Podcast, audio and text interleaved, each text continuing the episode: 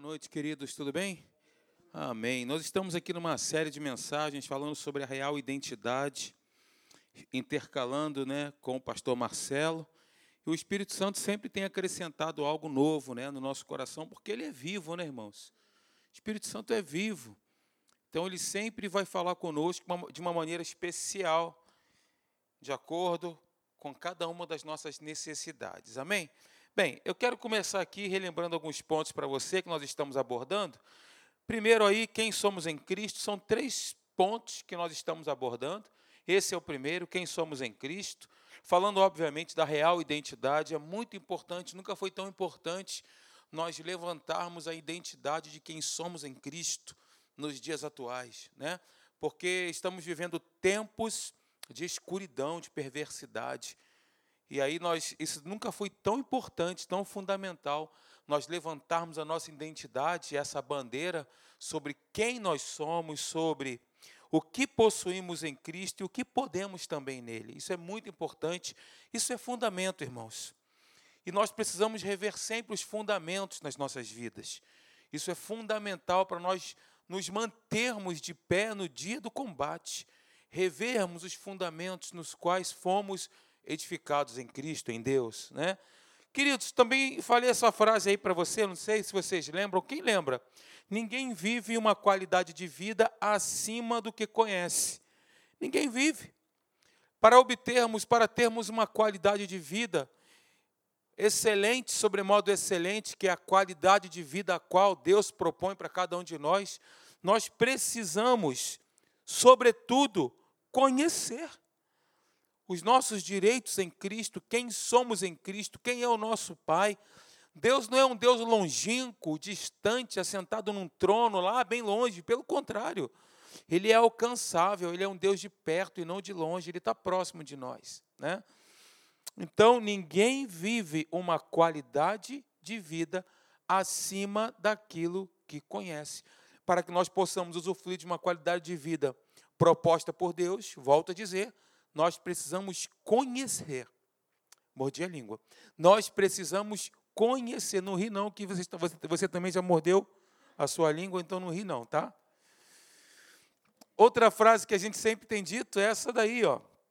Quem não sabe quem é, não sabe o que tem e o que pode. Concorda comigo? Quem não sabe quem é, não sabe o que tem e o que pode. Eu quero te dizer que nós somos filhos de Deus. Estou dizendo algo que você já sabe, mas é sempre bom relembrar. O pastor Marcelo falou uma frase interessante: Deus não tem netos, né? Deus tem filhos.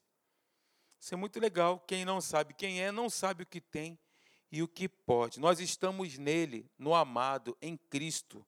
Ele é a videira verdadeira, nós somos os ramos, né, irmãos? Agora, um uma tela aí que nós temos colocado, nós temos uma identidade muito bem definida, a de estarmos nele, em Cristo. Em Cristo, logo, novas criaturas.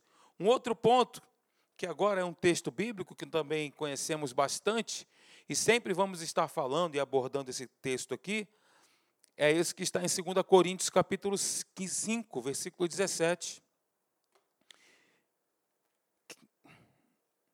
Que diz: E assim, se alguém está em Cristo, é nova criatura. As coisas antigas já passaram, e eis que se fizeram novas. Todas as coisas. Amém, gente? E assim, se alguém está em Cristo, é nova criatura. As coisas antigas já passaram. Eis que se fizeram novas. Nós estamos em Cristo, nós somos filho dele, não há lugar mais para culpa, não há lugar mais para condenação, não há mais lugar para isso. Nós, nós, como eu falei na última, no nosso último encontro, nós estamos diante dele numa posição de justiça.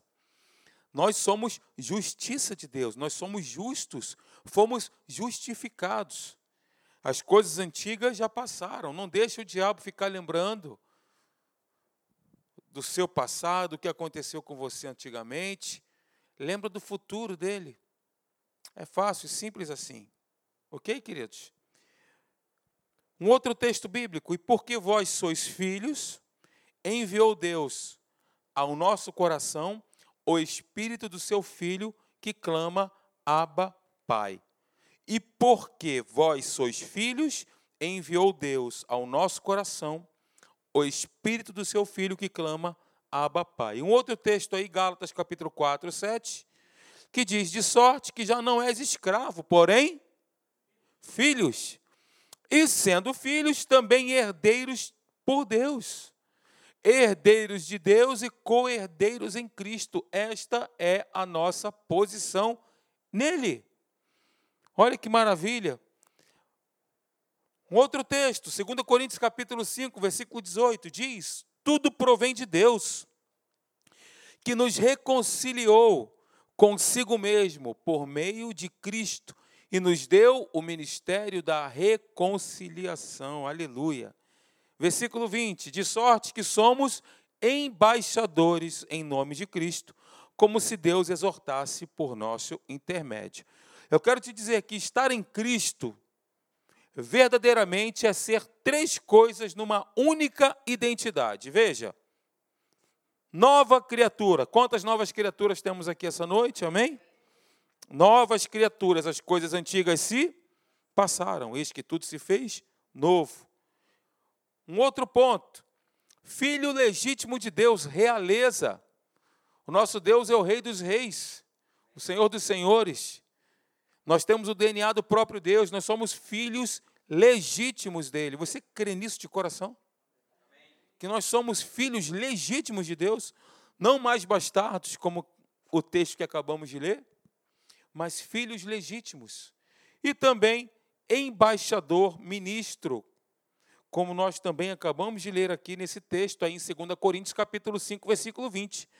Nós somos embaixadores, ministros, nós representamos a Deus, representamos o reino de Deus. Gente, é o que está escrito.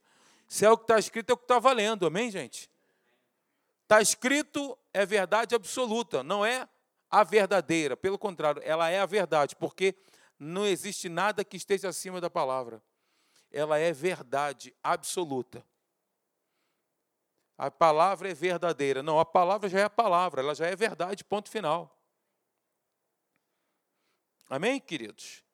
Então, estar em Cristo verdadeiramente é ser três coisas de uma só vez: nova criatura, filho legítimo, realeza e embaixadores, ministros dele. A nova identidade está intimamente ligada à vitória de Jesus na cruz do Calvário. Pastor Hélio sempre diz uma frase que a vitória, que a igreja nasceu da vitória de Jesus na cruz do Calvário. Jesus morreu, foi sepultado, ressuscitou, ali nasceu a igreja do Senhor Jesus, que somos nós aqui. Nós nascemos da vitória, não nascemos da derrota. Porque ele não foi derrotado, ele foi vencedor. O diabo que é um derrotado. Ele desceu do céu, o diabo caiu do céu. Né? Jesus disse: Eu desci para fazer a vontade daquele que me enviou. Nós conhecemos o diabo que caiu, ele foi lançado de lá. Mas Jesus ele desceu porque ele quis, porque ele nos amou. Ele não caiu, ele desceu. A nova identidade está intimamente ligada à vitória de Jesus na cruz do Calvário. Só por sermos novas criaturas em Cristo, no Senhor, já somos por natureza vitoriosos sobre o inferno. Quero dizer para você que eu também estou falando para mim, porque todos nós aqui enfrentamos lutas. Todos nós aqui. E nós precisamos, queridos, nos agarrar a esta verdade. Ela precisa estar arraigada. Arraigada significa com raízes profundas, estabelecida, plantada dentro da gente. Essa frase, essa verdade absoluta. Não significa que nós não enfrentemos situações adversas não significa que nós não passemos por tribulações ou pelo vale da sombra da morte. Mas quando passamos por tribulações ou pelo vale da sombra da morte, a consciência viva que deve estar instalada e arraigada em nós é essa aí. Por sermos novas criaturas em Cristo, por natureza somos vitoriosos sobre o inferno, sobre demônio, todo tipo de, de demônio, todo tipo de influência maligna. A nova criatura nasceu da vitória de Cristo na cruz. É assim, pronto. Então, como diz a Bíblia, nós somos mais do que vencedores por meio daquele que nos amou e se entregou por nós e nos comprou, ele, ele nos redimiu. Glória a Deus. Vitória é a natureza da igreja. Natureza fala de DNA. Nós temos, a Bíblia diz em 2 Pedro capítulo 4, se eu não me engano, 2 Pedro, não vou arriscar o capítulo porque eu não estou lembrando, mas 2 Pedro diz que nós somos co-participantes da natureza divina. Ou seja, nós temos uma participação na, na própria natureza de Deus. Isso é fundamento, gente. Isso é verdade absoluta. Levantar a nossa identidade diante das, dos desafios que se apresentam para cada um de nós aqui. E aí nós falamos, né, nós somos novas criaturas, os pontos que a gente abordou. Falamos já desse texto, 2 Coríntios capítulo 5, versículo 17, se alguém está em Cristo é nova criatura. E aí, queridos, quando recebemos a Cristo, nós nascemos de novo. O que acontece? O nosso espírito é recriado, o que nós chamamos de novo nascimento, que também podemos dizer que é a regeneração.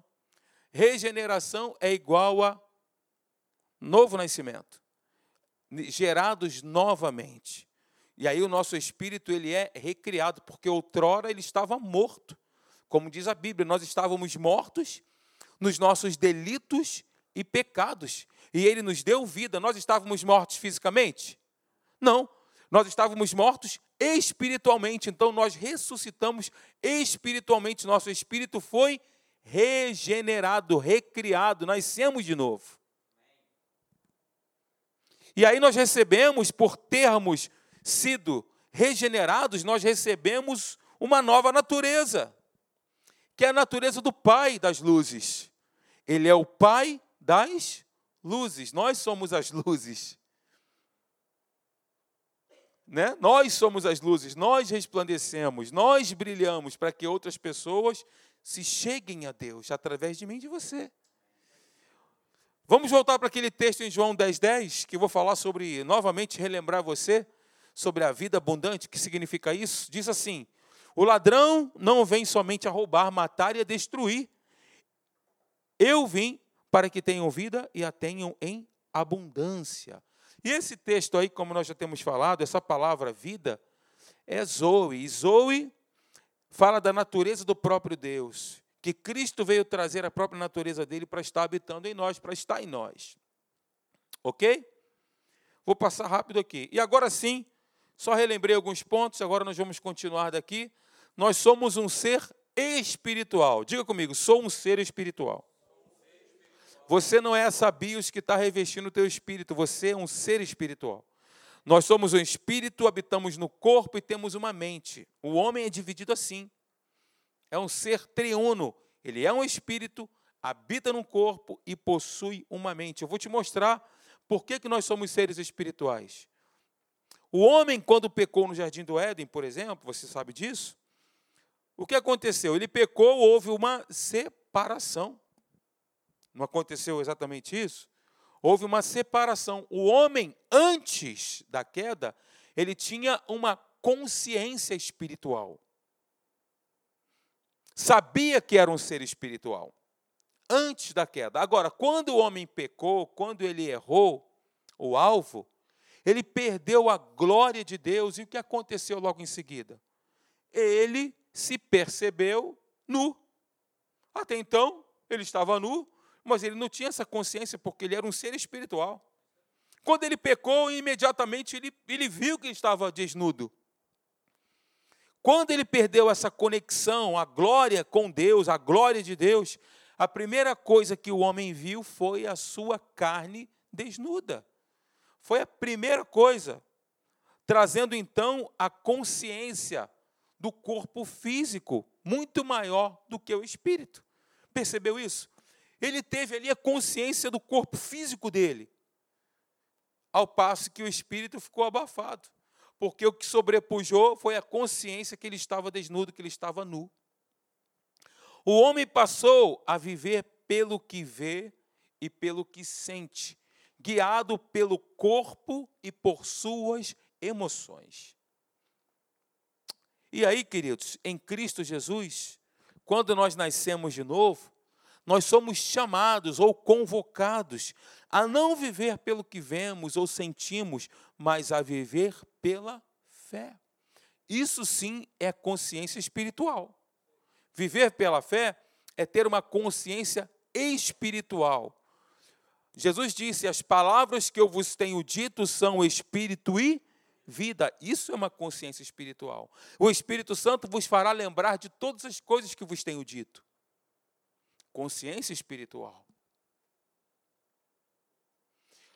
Nós precisamos retomar essa consciência do Espírito, a consciência que somos seres espirituais. Compreendeu? Somos seres espirituais hoje? Sim ou não? Além disso, somos aquilo que Cristo é. Somos exatamente aquilo que Jesus é. Que isso, Alexandre? Eu não me sinto assim. Veja o que, diz o texto, veja o que diz a palavra viva de Deus. Diz assim: dessa forma o amor é aperfeiçoado em nós, a fim de que tenhamos total segurança no dia do juízo. Pois, assim como Ele é, nós semelhantemente somos nesse mundo. Ou seja, nós somos representantes de Deus, temos a natureza de Cristo. Você crê nisso? Quero te dizer que a gente está falando um pouquinho aqui às quartas-feiras, mas nós sentimos aqui no nosso coração, eu e o pastor Marcelo, de abordar também é, esse conteúdo domingo à noite. Isso é fundamento, isso é importante para cada um de nós no dia do combate. Então, nós estaremos trazendo aqui, é claro que de uma maneira diferente, um pouco mais aprofundado, esse conteúdo, abordando pontos aqui fundamentais para a gente trabalhar os tijolinhos da nossa vida, né? E colocando tijolo por tijolo, muito bem sedimentados, muito bem estabelecidos, ok? Um outro texto bíblico que eu quero contribuir com você é esse daí de Romanos 8, 29, que diz: Pois aqueles que Deus de antemão conheceu, Ele também predestinou para serem o quê? Conformes à imagem de seu filho, a fim de que ele seja o primogênito entre muitos irmãos. Esse texto é maravilhoso porque ele tem esse ponto conformes, conformados, identificados à imagem de seu filho, que diz a fim de que ele seja o primogênito, o irmão mais velho, entre muitos outros irmãos. Cristo é o nosso irmão mais velho, nós somos irmãos dele. Temos o mesmo DNA e a mesma natureza se somos irmãos dele? Sim ou não? É o que diz o texto, é o que diz a Bíblia. Tal como Jesus é, somos todos nós neste mundo, irmãos. Nada pode mudar a nossa real identidade, nada tribulação, perigo, fome, espada, nudez, qualquer outra coisa que tente nos afastar do amor de Deus, nada poderá nos afastar do amor de Deus, nada poderá mudar a nossa real identidade em Cristo, nem nossos erros cometidos, nem os pecados, nem os erros, nada. Em nosso espírito nós somos novas criaturas mesmo que não tenhamos conhecimento necessário para andar, para viver na plenitude de quem somos em Cristo. Mesmo que não tenhamos o conhecimento necessário, ainda assim não vai mudar o fato de nós sermos novas criaturas no nosso espírito, queridos. Está comigo aqui? Abra comigo, por favor, a sua Bíblia em Efésios capítulo 4, a partir do versículo 11.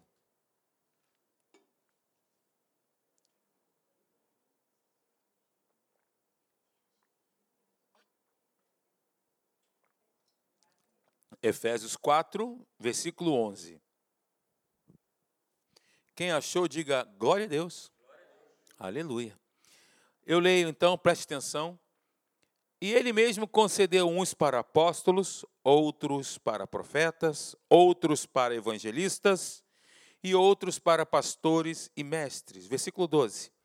Com vistas ao aperfeiçoamento dos santos, para o desempenho do seu serviço para a edificação do corpo de Cristo até que todos cheguemos à unidade da fé e do pleno conhecimento do Filho de Deus, ao estado de uma pessoa madura, à medida da estatura da plenitude de Cristo, para que não mais sejamos como crianças arrastados pelas, no, pelas ondas e levados de um lado para o outro por qualquer vento, vento de doutrina, pela artimanha das pessoas, pela astúcia com que induzem ao erro, mas, seguindo a verdade em amor, cresçamos em tudo naquele que é a cabeça, Cristo, de quem o corpo, de quem todo o corpo, bem ajustado e consolidado, pelo auxílio de toda a junta,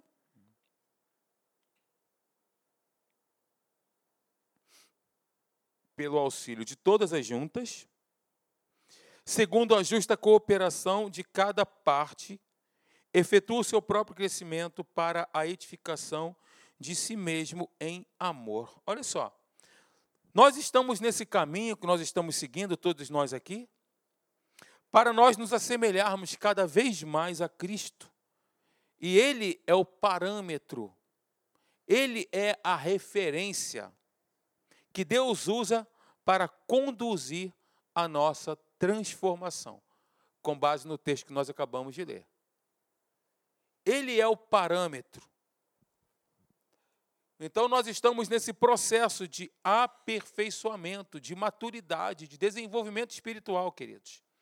E o que nós estamos abordando aqui essa noite é fundamental para nós crescermos nessa consciência espiritual. Na consciência que somos seres espirituais, em processo de desenvolvimento.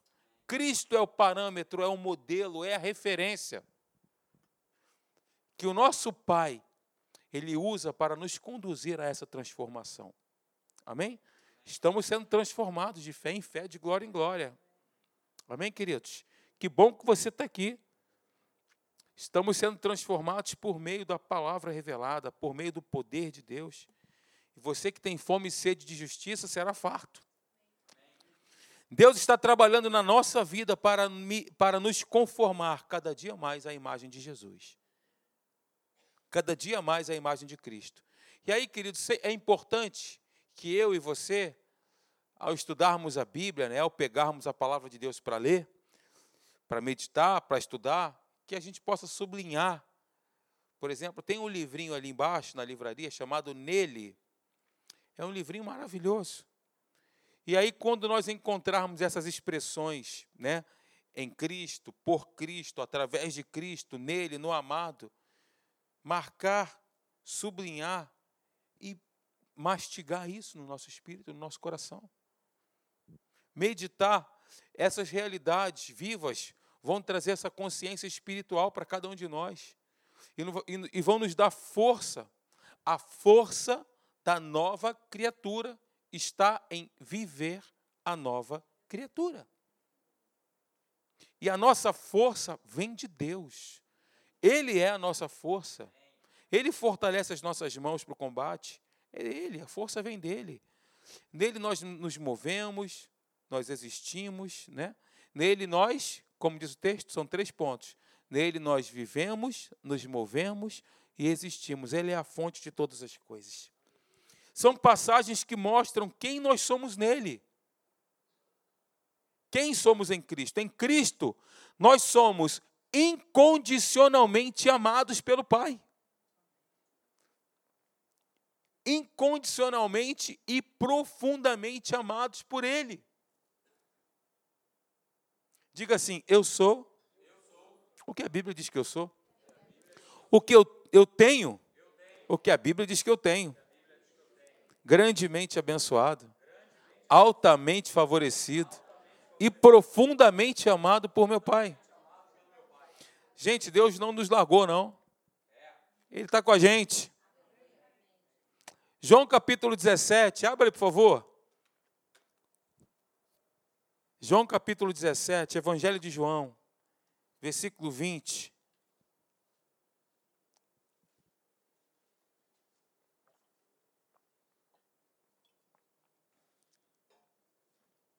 Quem achou, diga: Louvado seja Deus. Amém. Vamos ler então? Não peço somente por estes, esta é a oração que Jesus estava fazendo, né? Mas também por aqueles que vierem a crer em mim, por meio da palavra que eles falarem, a fim de que todos sejam um. E aí nós temos falado aqui, rapidinho, deixa eu abrir um parêntese, nós temos falado aqui da necessidade, da importância de nós estarmos juntos, né? É tempo da gente se unir. é tempo de deixar as coisas da meninice de lado e a gente se unir, crescermos juntos. Essa foi a oração de Cristo, né? Que eles sejam um, a fim, a fim de que todos sejam um. E como tu, ó Pai, estás em mim e eu em ti, também eles estejam em nós, para que o mundo creia que tu me enviaste. Versículo 22. Eu lhes transmiti a glória que me deste, para que sejam um, como nós o somos, eu neles e tu em mim, a fim de que sejam aperfeiçoados na unidade, para que o mundo conheça que tu me enviaste e os amaste, como também amaste a mim. Queridos, nós somos filhos amados, altamente favorecidos, profundamente amados, plenamente aceitos por Deus. Aleluia. Além disso, também, um outro ponto aí fundamental, nós somos santos. Que isso, Alexandre? Eu lembro que quando eu ouvi pela primeira vez isso, quando o pastor Fragale pregou, pregou na Atos, ele fez aquela enquete: quem, quantos aqui são santos? Quantos pecadores? Aí um, todo mundo levantava a mão, assim, meio descoordenado, né? Aí ele brincava, dizendo: pô, você não se decide, o que, que você aí tem um problema tal. As pessoas né, carregam, é, carregam consigo a imagem de serem pecadores. Nós vivemos, nós, o nosso país é um país né, que foi colonizado pelo, pela Igreja Católica ali, enfim, né, não vou entrar aqui na questão histórica, mas tem essa questão né, da penitência, de pagar promessa, de sermos pecadores e vivermos ali no pecado, somos pecadores. Até hoje eu ouço pastores, amigos me dizendo isso: não, nós somos pecadores, o mais miserável de todos os homens. Na verdade, a Bíblia não diz isso, irmãos. Isso é um ponto fora da curva, é, um, é fora do contexto. O que a Bíblia nos diz, que, que nos mostra que em Cristo Jesus nós somos novas criaturas e somos santos, é o que a Bíblia diz. E nós vamos abordar aqui algumas coisas, eu vou estar mostrando para você. Agora, preste atenção nisso que eu vou projetar aí. Olha só, um pecador, ele não é definido. Da mesma forma, você pode colocar um santo também. Não é definido pelo que ele faz, mas pelo, pelo que ele é. É uma questão de natureza. A mesma coisa também esse é o santo. O santo é definido não é definido, melhor dizendo, pelo que ele faz, mas pelo que ele é, por uma questão de natureza. O pecador é aquele que ama e pratica o pecado. É uma prática. Nós não praticamos o pecado. Nós somos santos em processo de santificação. Inclusive, tem uma matéria na Atos dedicada só a isso processo de santificação. É o processo no qual estamos inseridos. Agora, preste atenção nisso aí, ó.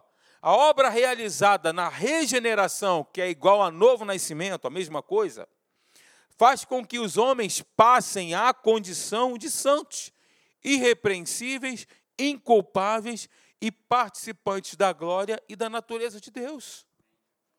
Veja o que, diz o texto.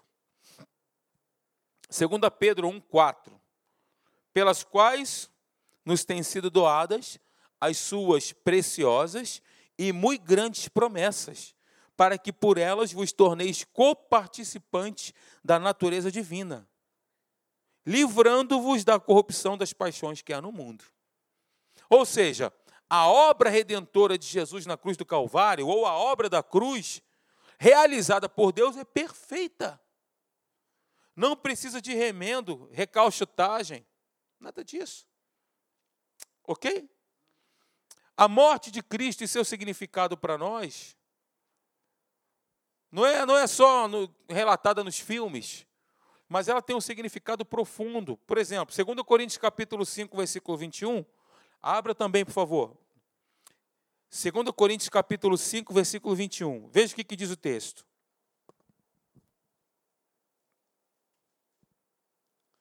vou abordar aqui a morte de Cristo e seu significado. Acharam? Diga bendito seja quem achou. Aquele que não conheceu pecado, Ele o fez pecado por nós, para que nele, em Cristo, fôssemos feito, feitos justiça de Deus. Queridos, a nossa justificação ela está diretamente ligada ao fato de Cristo. Isso é muito bacana. Ter sido feito pecado e ter sido morto em nosso lugar. É simples assim. Cristo morreu por nossos pecados. Esse é o tema principal do Novo Testamento. É o tema central do Novo Testamento. Cristo morreu por nossos pecados. Romanos capítulo 3, eu vou ler do versículo 22 ao versículo 26. Hoje nós estamos usando bastante referência bíblica, né? Isso é importante. Romanos 3, a partir do versículo 22, diz assim: Justiça de Deus mediante a fé em Cristo Jesus, para todos os que creem. Isso é uma questão de crença. Porque não há distinção, pois todos pecaram e carecem da glória de Deus. Versículo 24 sendo justificados gratuitamente por sua graça, mediante a redenção que há em Cristo Jesus, a quem Deus propôs no seu sangue como propiciação, mediante a fé, para manifestar a sua justiça, por ter Deus, na sua tolerância, deixado impunes os pecados anteriormente cometidos, tendo em vista a manifestação da sua justiça no tempo presente, para ele mesmo ser justo e o justificador daquele que tem fé em Jesus por causa de um sacrifício. Ou seja, queridos, o crente em Jesus, que é meu caso e o teu caso, ele foi separado, ou seja, foi santificado, que é a mesma coisa. Separação significa santificação. Ele foi separado por meio da sua posição em Cristo. Então, nesse sentido, todos os crentes são chamados de santos. Veja, nós somos o que somos espiritualmente falando pela posição na qual Deus nos colocou, que é posição de salvos, posição de filhos, posição de justos e posição de santos. O último elo dessa corrente não poderia ser posição de pecadores. Ora, se somos salvos, se somos filhos e se estamos na justiça de Deus, nós só podemos ser santos e não pecadores. Cristo foi o nosso substituto na cruz do Calvário, onde ele recebeu o nosso castigo. E essa palavra, substituição, ela tem um significado legal. O que é substituição? É ser usado em lugar de outro, agir ou ser usado em lugar de outro. Foi exatamente isso que aconteceu com o Senhor Jesus. Ele nos substituiu, tomou o lugar, o nosso lugar, ele tomou o lugar de outro através de uma representação legal. Você entende? Foi delegado a ele isso, uma representação legal, essa substituição. Então, ele nos substituiu. Gálatas capítulo 3, versículo 13, fala exatamente sobre isso. Cristo nos resgatou da maldição da lei, fazendo-se Ele próprio maldição em nosso lugar. Porque está escrito: Maldito todo aquele que for pendurado no madeiro. Então, Cristo foi o nosso substituto. Em tudo aquilo que nós deveríamos sofrer como consequência do pecado em nossas vidas. Ou seja, Cristo foi feito pecado, Cristo foi feito enfermidade, Cristo foi feito pobreza. Ele foi feito pecado, ele foi feito enfermidade, foi feito pobreza. Quer conferir comigo? Abra aí 2 Coríntios capítulo 5, versículo 21. Cristo foi feito pecado. 2 Coríntios capítulo 5, versículo 21.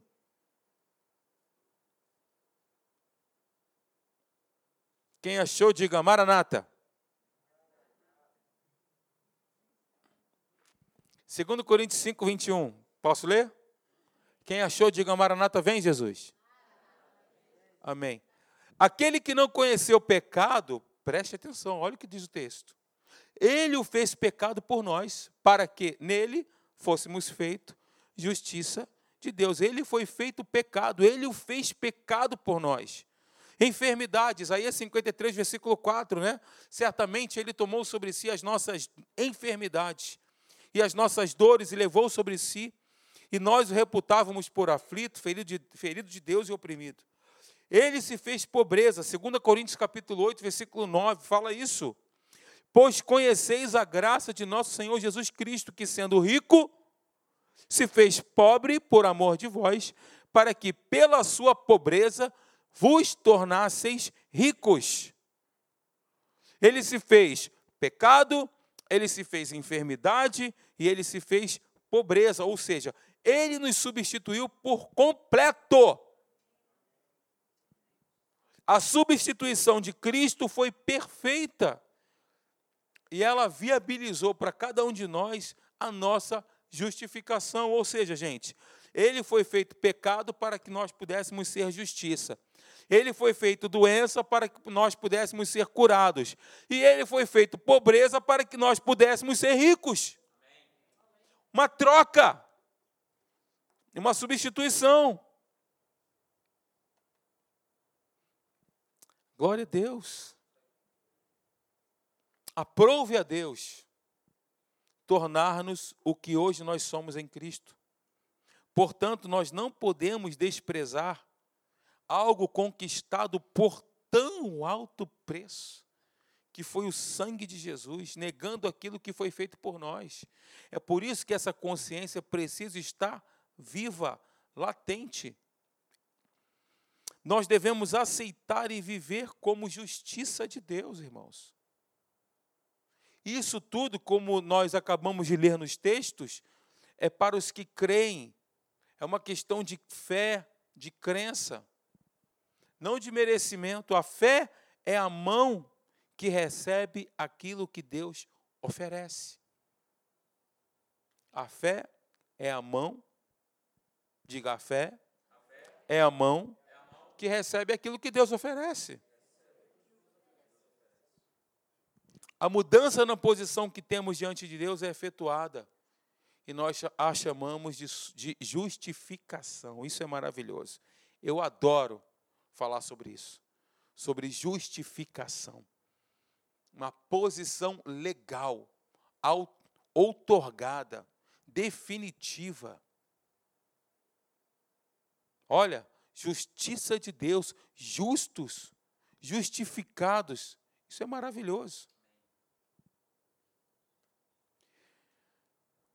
Cristo se colocou, nós somos justos, justificados, já falei, né? Ele se colocou como nosso substituto, e o que aconteceu? Todo o juízo que era para nós recebermos, ele recebeu, para que nós agora tenhamos justificativa diante de Deus e nos apresentemos diante do nosso Pai, assim como Adão e Eva se apresentavam antes da queda, livres de condenação, de consciência corporal, de consciência do corpo, da carne. Todos os dias. Olha, eu separei esse texto aí, ó, 1 Coríntios capítulo 1, versículo 30, na Bíblia, na linguagem de hoje, que diz assim: Porque Deus uniu vocês com Cristo é o que está escrito. Nós somos unidos com Cristo, glória a Deus por isso. E fez com que Cristo seja a nossa sabedoria. E é por meio de Cristo que nós somos aceitos por Deus. Ou seja, justificação. Nos tornamos o povo de Deus separado, não é assim? Não foi, não foi assim que Deus fez com o povo de Israel? Separou um povo para si. Isso fala de santificação. E nós somos salvos, isso fala de redenção. Ele pagou um preço por nós, que nós não poderíamos pagar. Volto a dizer, nós estamos trabalhando essa noite fundamentos, irmãos. Fundamentais. Nós precisamos sempre ouvir as mesmas coisas para a nossa segurança. Nós precisamos sempre ouvir as mesmas coisas para que essa verdade se estabeleça, sedimente dentro de cada um de nós. Agora, quando eu tenho uma palavra revelada dentro de mim, eu entendo que eu sou justo e esta é a chave que abre todas as portas. O entendimento que, de que eu sou justo. aceito, amado, plenamente recebido por Deus, incondicionalmente amado, profundamente querido por Ele. E aí, quando eu entendo que eu sou justo, é removido então o fardo da condenação, pois agora eu entendo que sou salvo, eu entendo que sou santo, eu entendo que sou perdoado, que sou lavado, que sou redimido, porque eu fui justificado. Aleluia. E eu quero encerrar com você com essa frase aí, ó.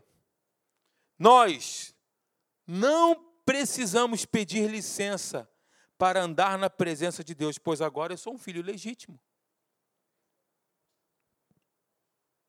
Até hoje tem o evangeliquez, né? Que usa aqueles termos pomposos para entrar na presença de Deus, né?